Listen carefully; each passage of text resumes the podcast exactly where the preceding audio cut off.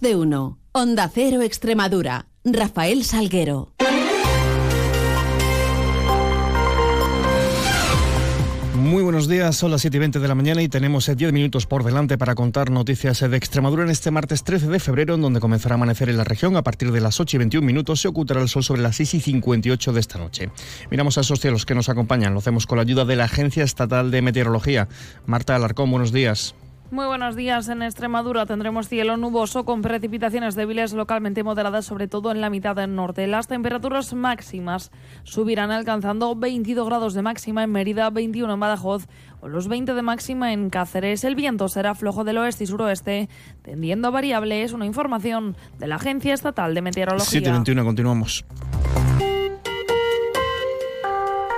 Y continuaban también ayer los agricultores extremeños con sus protestas y cortes de carreteras. Cerca de una veintena se producían en algunos momentos de la mañana, con especial hincapié ayer en la capital extremeña, donde se intentó condicionar el acceso y salida del transporte de mercancías en centros logísticos como el polígono industrial El Prado. Incluso algún transportista se unía ayer a las protestas de agricultores en Mérida en alguno de sus puntos. Bajo este panorama, el ministro de Agricultura, Luis Plana, se refería ayer a la reforma de la ley de la cadena alimentaria y también a las organizaciones que están protagonizando estas movilizaciones en algunos casos alejadas de la propia reclamación agrícola, aseguraba. Así lo indicaba Planas en una entrevista en Onda Cero en más de uno con Carlos Alsina. La ley de cadena alimentaria se reclaman más controles, más inspecciones. Estoy de acuerdo. Es una ley joven, tiene dos años eh, desde su publicación en el BOE. Eh, la propia Unión Europea ha dicho que la próxima reforma de la directiva del año 2019 se basará en la ley española. Tenemos a, a Saja Coac que son los interlocutores, eh, digamos, regulares del Ministerio. Tenemos a otra organización que es una escisión de COAC, Unión de Uniones, que está presente en algunas partes del país y ha convocado parte de las movilizaciones. Y tenemos también a estas plataformas, mm, cada una en un lugar con de su padre y de su madre, un poco que decir cada una con unas orientaciones distintas. En la medida en que hay agricultores yo siempre lo respeto. En la medida en que haya manipulación política, no tengo ningún respeto. Por otra parte, les contamos eh, que participantes en estas protestas producían ayer una serie de daños en el polígono industrial El Prado de Mérida, según denunciaba el alcalde de Mérida, Antonio Rodríguez Osuna. Pero además tenemos que lamentar también que la tarde de, ayer, en esta noche madrugada y esta mañana, se han causado numerosos desperfectos en la ciudad de Mérida. Eh, hablamos concretamente que en gran parte del polígono industrial del Prado se han tirado con, tractores y maquinaria porque hay huellas y ahora mandaremos las fotos, casi todas las señales del polígono industrial del Prado. Eh, todos los conos que había en el puente Fernández Casado lo han arrojado eh, algunos de esos tractoristas al río también, algo por otra parte muy ecológico, tirar conos y plásticos al río Guadiana, y han destrozado gran parte de las vallas que marcaban la señalización vial de los carriles para, para poder eh, ayudar a la circulación en la ciudad. Mientras informarles también que el Tribunal Superior de Justicia de Extremadura ha desestimado íntegramente el recurso contencioso administrativo de Asaja Cáceres por la decisión de la delegación del Gobierno de prohibir tractoradas en dos autovías en mañana programadas para mañana miércoles. Contra esa sentencia, que no impone costas a ninguna de las partes, eh, ya que eh, se trata de una cuestión compleja que genera serias dudas de hecho y de derecho, no cabe tampoco recurso de casación. Ángel García Blanco es presidente de Asaja Cáceres. Ellos argumentan que hay peligro de orden público, que puede haber peligro en las autovías, cuando nosotros damos itinerarios alternativos para que los coches, los vehículos puedan circular.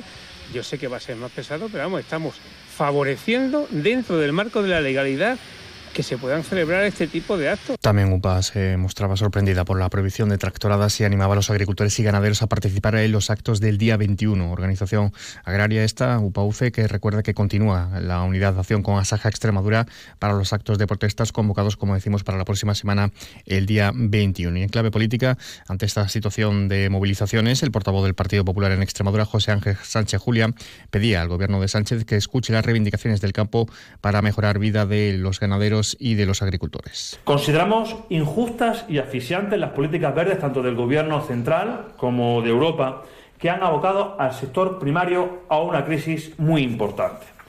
Por eso, desde el Partido Popular de Extremadura, queremos pedirle a Pedro Sánchez y al Partido Socialista que escuchen la voz del campo, que escuchen a nuestros agricultores y ganaderos. Noticias en Onda Cero Extremadura. Hablamos de la mina de litio de Cáceres, ya que Extremadura New Energies ha registrado en la Junta de Extremadura la solicitud del pase a concesión directa de su proyecto de extracción subterránea y primera transformación de litio en Cáceres con el fin de iniciar las obras a principios del 25. La empresa cree que está acreditada la presencia de este mineral en Valdeflórez y quiere activar el proceso para que se lleve a cabo el estudio de impacto ambiental correspondiente, tal y como contempla la legislación. El objetivo de la empresa es que este mismo año ya, 2024, se pueda contar con la concesión de explotación de forma que a principios del 25 comiencen las obras para la puesta en marcha de este proyecto que se prolongaría durante cerca de dos años. En el calendario fijado eh, se marcan que en el 26 o inicios del 27 se producirían las primeras toneladas de hidróxido de litio en la planta de primera transformación que se ubicaría en Cáceres. En New Energies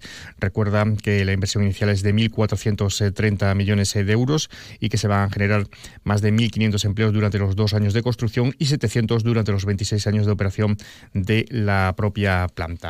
Y en clave de sucesos, tenemos eh, que contarles, eh, informarles que el cuerpo sin vida de un hombre aparecía sobre el mediodía de ayer lunes en el río Ruecas, cerca de la localidad de Hernán Cortés, entidad local menor dependiente de Don Benito. El fallecido es un joven de 19 años que vivía en esta localidad. Supuestamente habría estado pescando en el lugar durante la noche junto con otras personas con las que habría estado de acampada durante los últimos días. Efectivos de la Guardia Civil están investigando este suceso. Son las 7 y 26 minutos. Descubre Extremadura Extraordinaria. Disfruta de la naturaleza en uno de los eventos de turismo ornitológico más importantes de Europa. FIO 2024, del 23 al 25 de febrero en el Parque Nacional de Monfragüe. Rutas, conferencias y mucho más. Consulta el programa de actividades y los horarios de los autobuses gratuitos en fioextremadura.es, cofinanciado por la Unión Europea. Junta de Extremadura. El carnaval se respira por todos nuestros rincones y en el faro también. Exposición de gorros de comparsas. Vota por tu preferido en nuestra app. Concurso infantil de disfraces, donde los peques pueden demostrar el potencial que llevan dentro. El más votado se hará con una tarjeta viaje de viajes El Corte Inglés valorada en 800 euros. Y para rematar, el viernes 16, actuación en directo de comparsas infantiles. Centro Comercial El Faro. Muy tuyo, muy nuestro. El cáncer colorectal es evitable y puede curarse si se detecta a tiempo. Si tienes entre 50 y 69 años, hazte la prueba. La prevención es la mejor opción. Elige cuidarte. Programa de prevención de cáncer colorectal, financiado por la Unión Europea Next Generation EU. Plan de recuperación, transformación y resiliencia. Servicio Extremeño de Salud, Junta de Extremadura. Onda Cero Extremadura se pone en marcha con el motor los lunes a partir de las 3 menos 10. Pisaremos el acelerador con los rallies, las motos, la Fórmula 1, los raids, el mundo del super sport e incluso la mecánica en general con entrevistas, opiniones, resultados y presentación de nuevos modelos. Vive el mundo del motor en Onda Cero, patrocinado por el grupo Gedauto.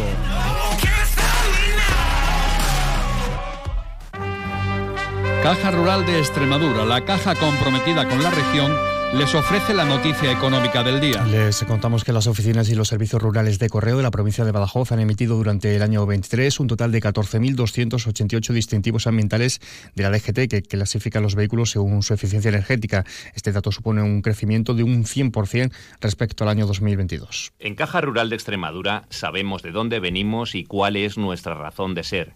Nos debemos a nuestra tierra y a su gente, a sus sueños, ilusiones y proyectos. En Caja Rural de Extremadura destinamos una parte muy importante de nuestro beneficio a mejorar nuestra sociedad. Somos la caja de la cultura, de la cercanía, de la solidaridad y de la innovación, y por eso contamos con la mayor red de oficinas en la región. Porque ese es nuestro compromiso, estar siempre contigo. Como tú, nosotros somos Extremadura, Caja Rural de Extremadura. La, caja, de Extremadura.